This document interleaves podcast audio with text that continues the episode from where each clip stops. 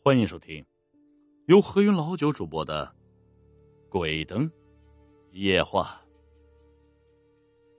这黄皮子，也就是黄鼠狼，身材修长，颜色金黄，在动物里那也算是智商高的。相传啊，可开灵智，可修炼成仙。在信这些的人嘴里啊，我们都尊称一句黄仙儿。但是东北这边老一辈儿啊，都爱叫黄皮子。以前的东北呢，那都是平房，那大农村更不用说，依山傍水，啥野生动物都能看着。以前有句话说：“棒打狍子，瓢舀鱼”，那也没夸张多少。黄皮子、狐狸，那都是家里的常客。这奔着啥来的呀？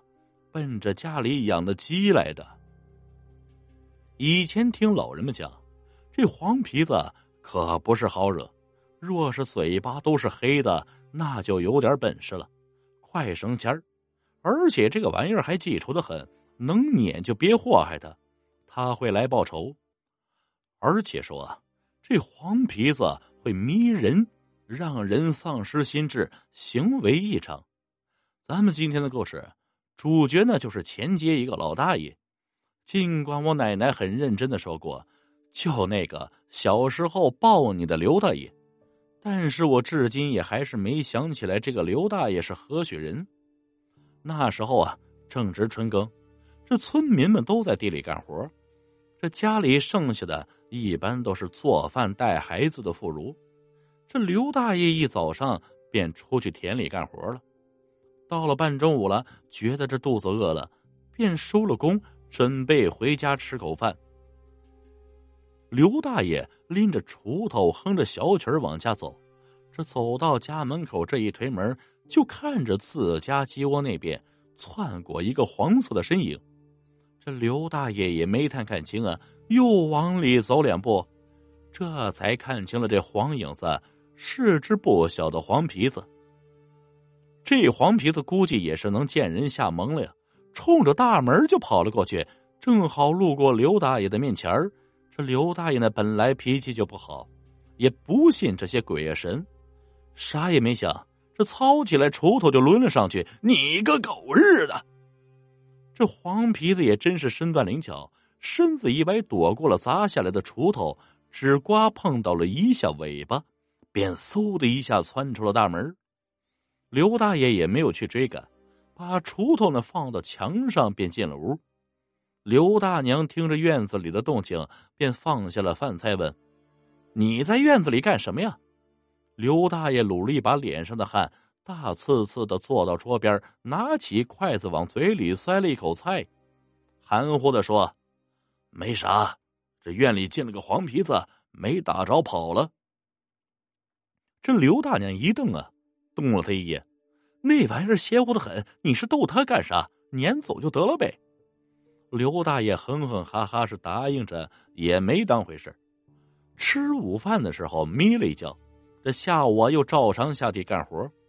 本以为这事儿就这么过去了，但是到了晚上，这刘大爷就开始慢慢不对劲儿了。干了一天活的刘大爷呢，晚上烫了脚就钻进了被窝，这不一会儿啊就打起了鼾。可是睡到半夜三更的时候。这刘大爷却是一个鲤鱼打挺，可就坐了起来，给旁边老伴儿也下了一个急令。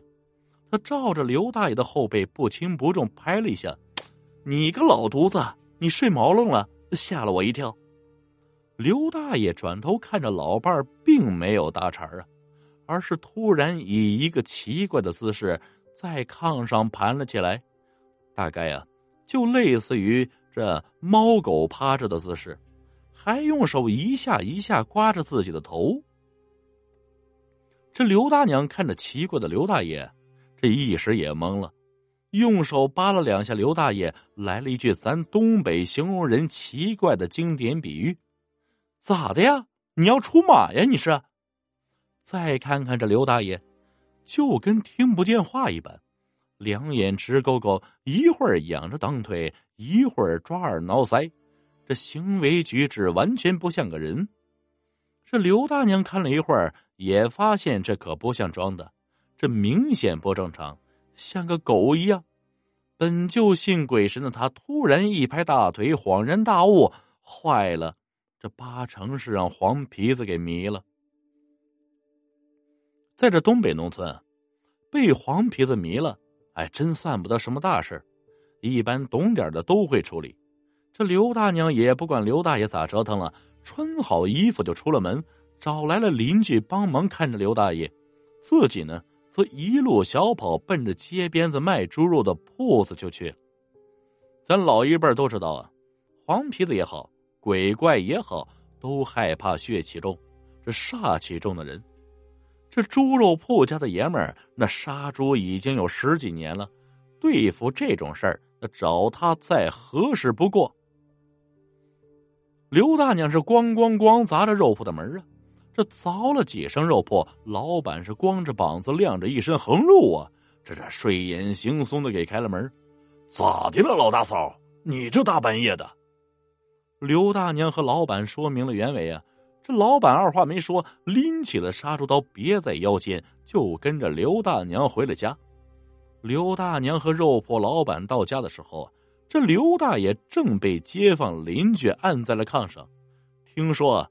是他像动物一样四脚着地的爬，这才把他给按住了。刘大娘看着急啊，他往前推肉铺老板：“快快打他！”猪肉铺的老板见状，便撸起胳膊袖子，走到了刘大爷面前。这胳膊抡圆了，啪的一巴掌打在了刘大爷的脸上，随手抓起柜子上的秤杆子，对着刘大爷的脑袋恶狠狠的说。你认识我是谁不？我是杀猪的。我告诉你啊，你给我老实点要不然我就弄死你。说走不走？这时候的刘大爷一边脸上明显泛了红，肿了起来，他一动不动的，一双无神的眼睛看向肉铺老板，明显有了惬意。啪，又一巴掌落在了刘大爷的脸上。这次刘大爷身体开始如筛糠一般抖了起来，慢慢往炕里退去。这肉铺老板看着黄皮子还不肯罢手，转手掏出了腰间的杀猪刀，一下子砍在了木头炕沿上，双眼一瞪：“你看看这他妈是啥？”刘大爷看着那炕沿上充满血气的刀，身体抖得更厉害了。抖了几下以后，便突然两眼一翻。